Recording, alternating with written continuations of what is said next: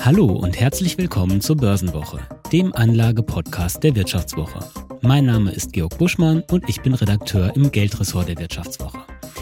Ja, die allermeisten von euch werden die Situation in den vergangenen Jahren ja schon mal erlebt haben. Eine Krise bricht herein, die Aktienkurse stürzen ab und plötzlich sinkt der Wert auch des eigenen Portfolios rapide ab. Wie kann man es dann schaffen, cool zu bleiben und seiner Anlagestrategie treu? Darum geht es in der heutigen Episode.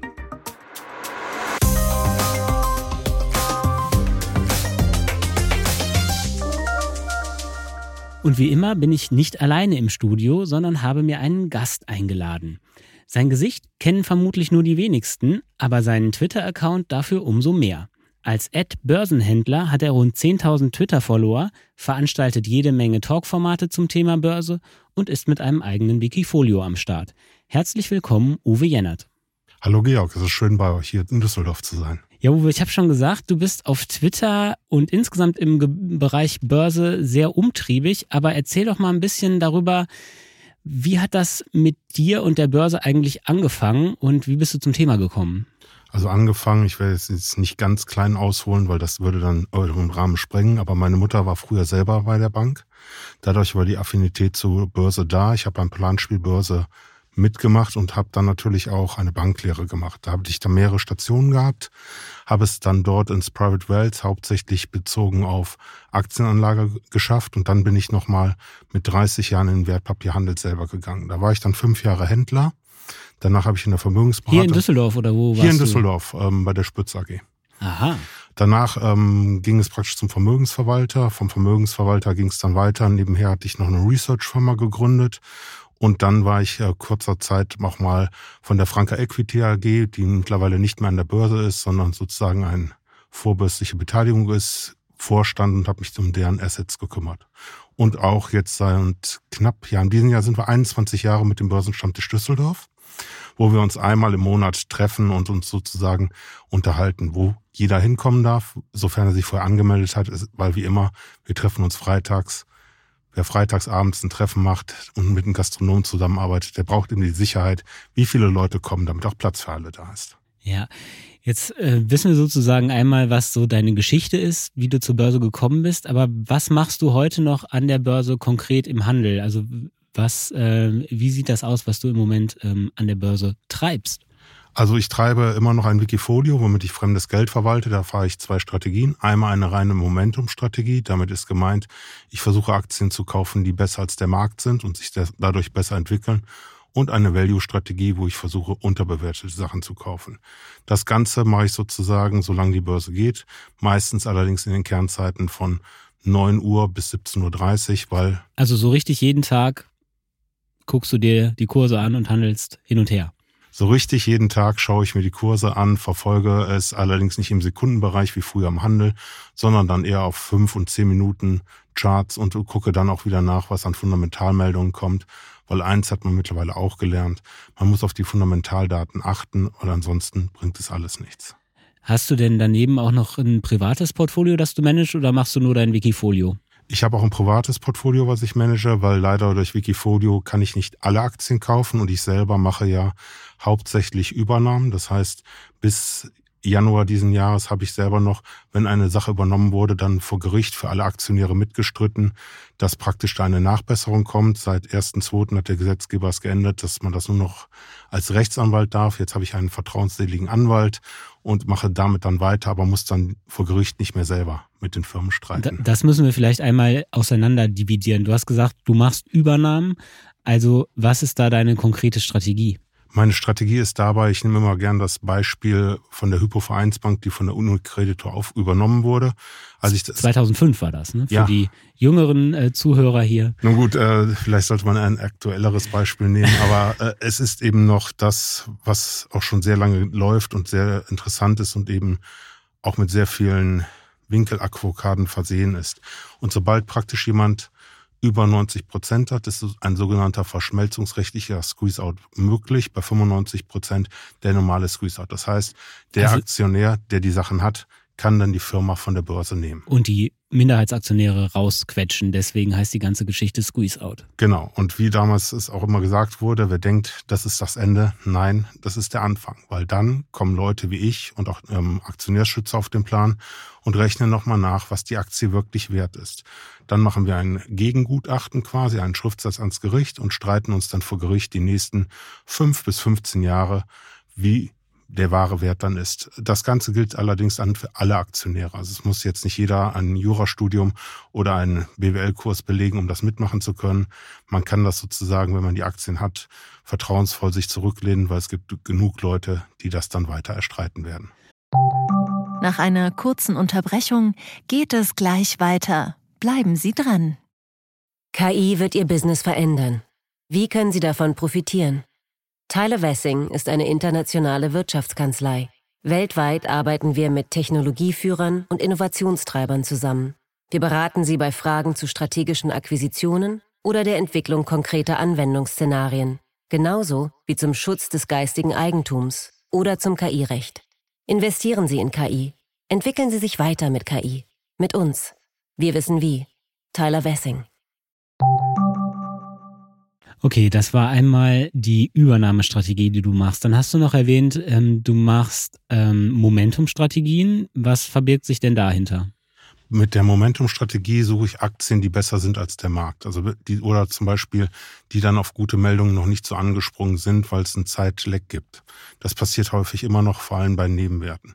Man muss allerdings da vorsichtig sein. Im Wikifolio kann ich zum Beispiel keine zu kleinen Werte nehmen, weil sie nicht zum Handel angeboten werden und die Liquidität ist zu gering. Also du machst so richtig Nebenwerte bei allem, was du machst? Ähm, zu 90 Prozent ja. Also ich habe auch ab und zu mal einen DAX-Titel drin. Momentan habe ich in meinem Wikifolio eine Deutsche Telekom dabei, das ja wirklich ein sehr liquider Wert ist. Aber ansonsten bin ich immer noch der Meinung, dass die kleinen Werte mit die besten und schönsten sind, weil ich da auch versuche, meine 50 bis 100 Hauptversammlungen im Jahr zu besuchen. Ja, und dann hast du noch gesagt, äh, du machst eine zweite, eine zweite Wikifolio-Strategie mit dem Fokus auf Qualität. Was ist Qualität für dich? Qualität ist für mich, wenn ich sozusagen nach Benjamin Graham etwas für 50 Cent kaufen kann, was ein Euro wert ist. Da äh, muss man natürlich sehr viel Zeit für opfern, sprich, auch wenn es sich jetzt langweilig anhört, einfach Bilanzen lesen. Ich weiß, es ist nicht so schön, als wenn jemand bei TikTok dir sagt, was du kaufen musst und dann sehr wahrscheinlich auch die geilsten Tipps der Welt hast.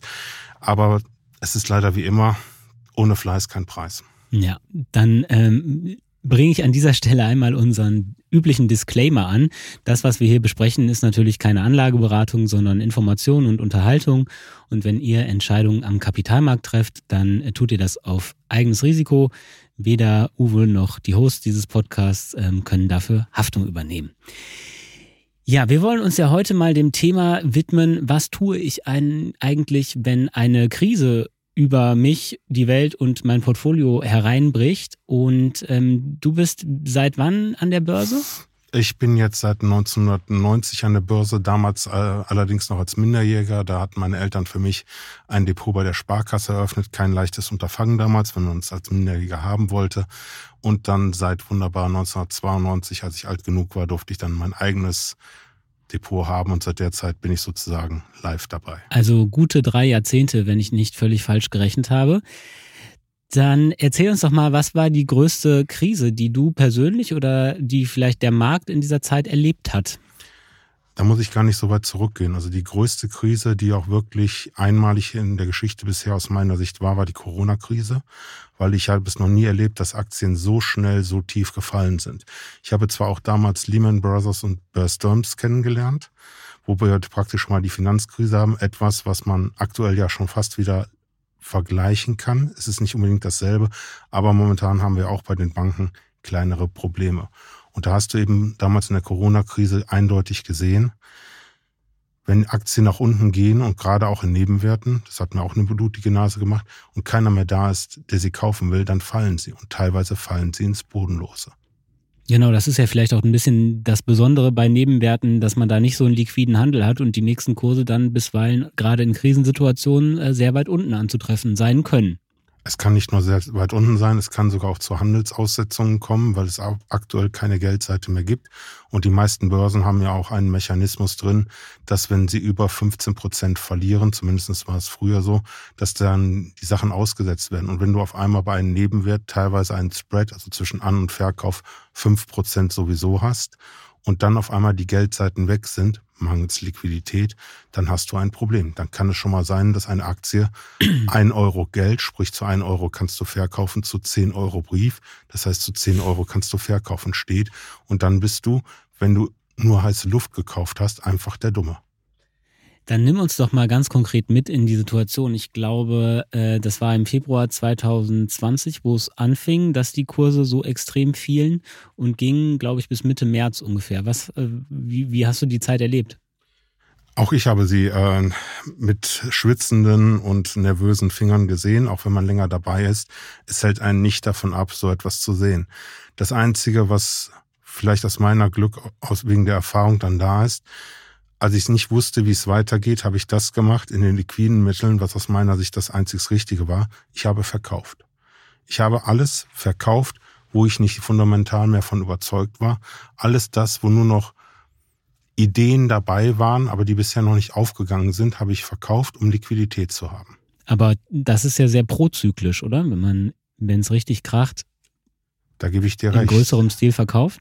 Im größeren Stil nicht, aber ich habe sehr viel verkauft. Sprich, ich habe äh, 30 Prozent meines Portfolios hatte ich verkauft und die anderen 70 Prozent habe ich damit dann wieder verbilligt.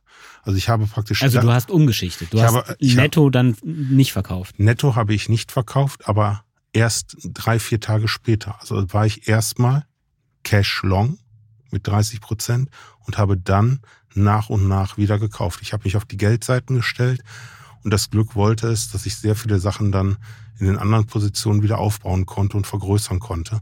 Und im Nachhinein, nachdem es sich dann etwas gebessert hatte, war es auch eine gute Entscheidung. Okay, wie ging es dir denn mental? Mental ging es mir ähm, eigentlich gut. Das einzige, ähm, die Problematik, wer schon mal in Space gehört hat, ist vielleicht bekannt, ich bin ein sogenannter Hebelkönig. Ich arbeite sehr viel mit Wertpapierkredit, wovon ich jeden normal denkenden Menschen nur abraten kann. Ich persönlich habe es für mich als Mittel gefunden, um praktisch schneller wachsen zu können. Allerdings ist es nicht wirklich klug. Damit meine ich, wenn du nicht verkaufen kannst, und das können die wenigsten, ist das Dümmste, was du machen kannst, auf Margen zu kaufen, weil du musst eins sehen, fällt der Wert, fällt deine Sicherheit und irgendwann zwingt die Bank dich dazu zu verkaufen.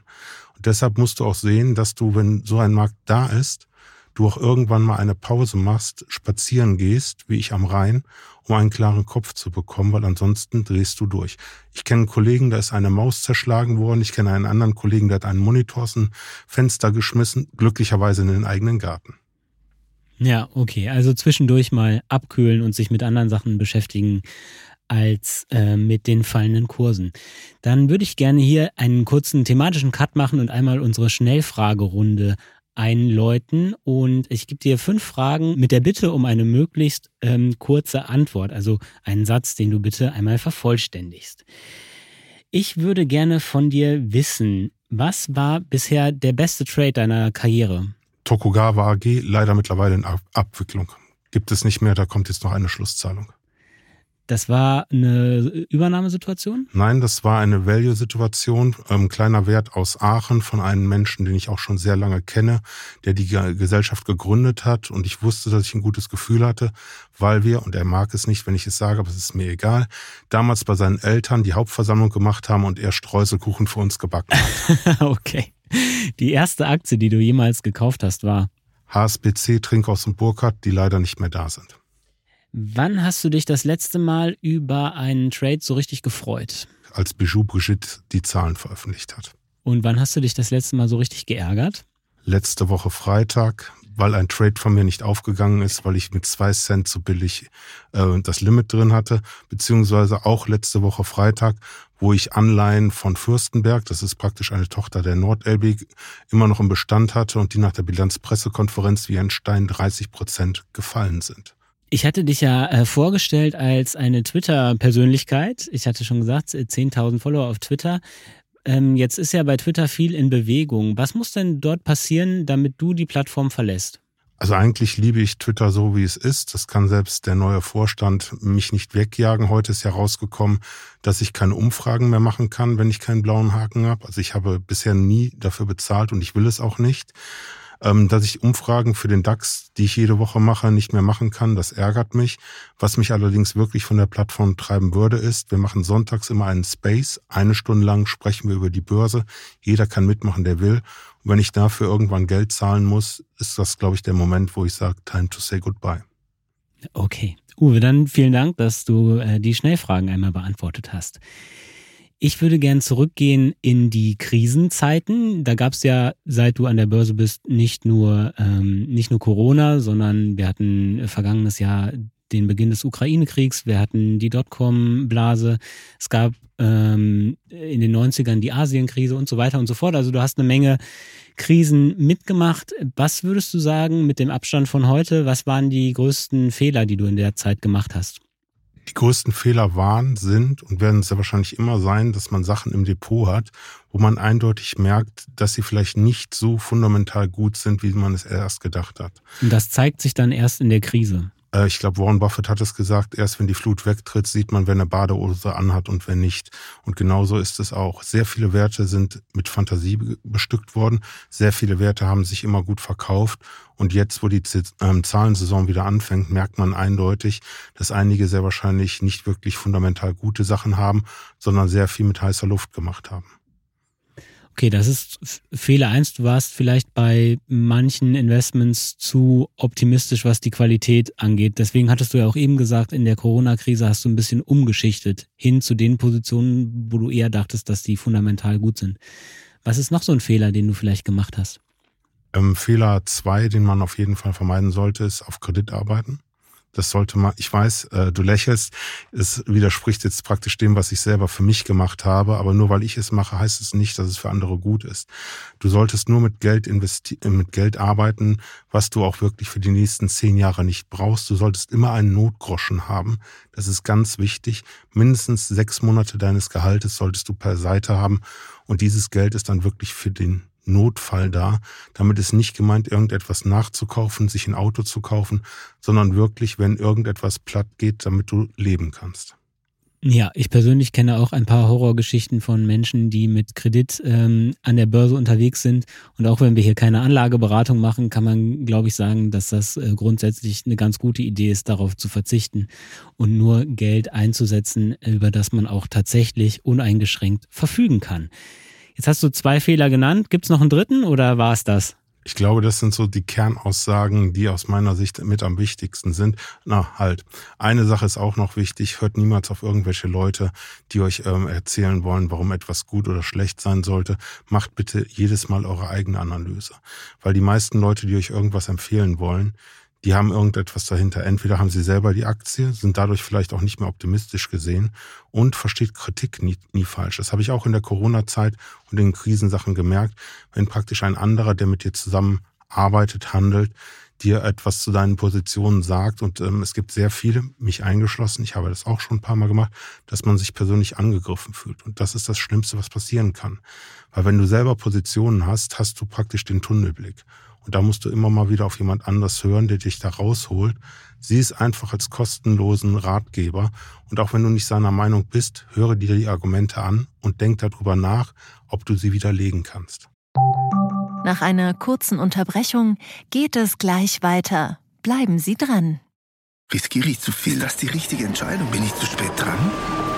Machen Sie Clarity AI zur Grundlage Ihrer Anlagenentscheidungen. Verwalten Sie Ihr Portfolio für nachhaltiges Wachstum unter Einhaltung von EU-Taxonomie, Offenlegungsverordnung oder BVI-Kriterien mit der ultimativen Mischung aus leistungsstarker KI und Branchen-Know-how. Reduzieren Sie Risiken und erreichen Sie Ihre Ziele auf der Grundlage von transparenten Fakten, nicht von Meinungen. Clarity AI mit Technologie zu besseren menschlichen Entscheidungen. Besuchen Sie clarity.ai und starten Sie noch heute.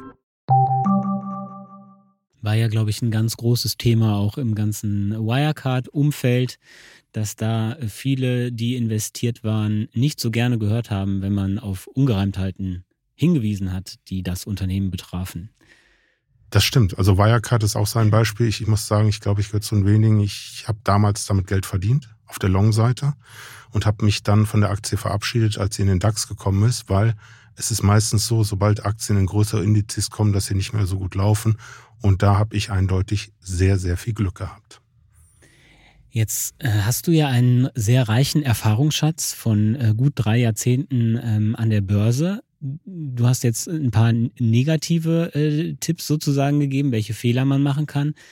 Was sind denn deine positiven Ratschläge an, äh, an jüngere Anlegerinnen und Anleger, die jetzt äh, neu an den Markt kommen?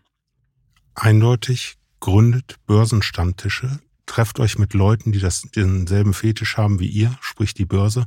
Hört auf alte Börsianer, auch wenn sie, das gibt es auch oft, dass vielleicht nicht so viel Glück gehabt haben, sondern auch Geld verloren haben. So einen haben wir leider auch bei uns beim Börsenstammtisch, der leider durch ein paar Investitionen fast sein gesamtes Geld verloren hat. Aber nichts ist so günstig wie diese Erfahrung praktisch für einen selber zu nutzen, weil wenn der von Sachen erzählt, hör gut zu, damit du diese Fehler nicht machst.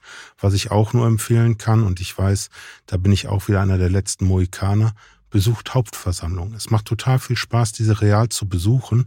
Unterhaltet euch mit den Mitaktionären, stellt Fragen, weil in einer Hauptversammlung, auch wenn uns einige Politiker uns immer dazu schimpfen wollen, wir sind Anteilseigner von dem Unternehmen. Und es ist total wichtig, dass wir auch Fragen stellen, wie es da aussieht. Und deshalb ist für mich auch nur eine reelle Hauptversammlung eine richtige, damit ich die Chance habe, mit den Leuten zu reden. Genau, das muss man ja vielleicht ein bisschen dazu sagen. Ähm, echte Präsenzhauptversammlungen gibt es ja immer weniger oder weniger auf jeden Fall als vor der Pandemie, weil ja die Möglichkeit geschaffen wurde, das Ganze auch rein virtuell abzuhalten.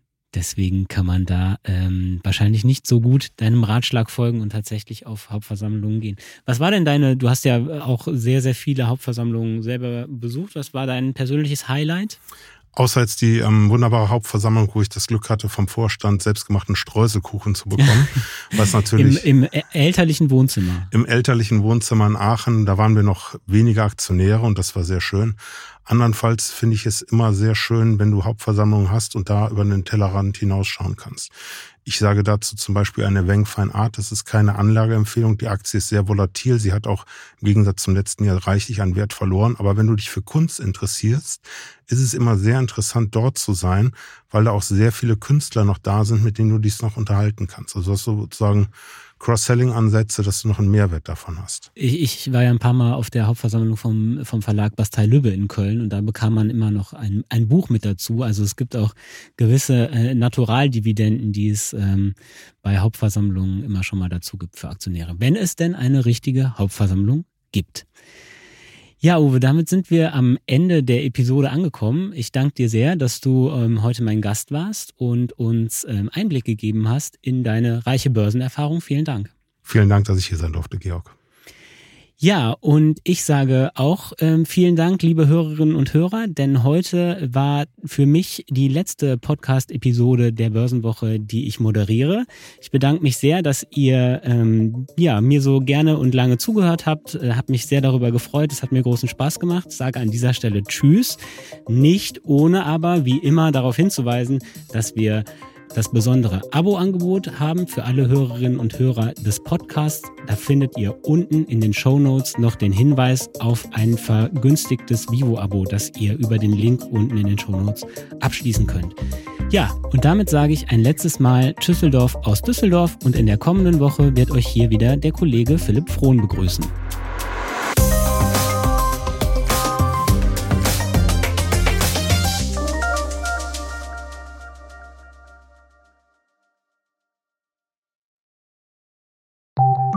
Nach einer kurzen Unterbrechung geht es gleich weiter. Bleiben Sie dran. Wie steht es um den Standort Deutschland? Wie entwickelt sich der Goldpreis? Wie führe ich in meinem Unternehmen KI ein?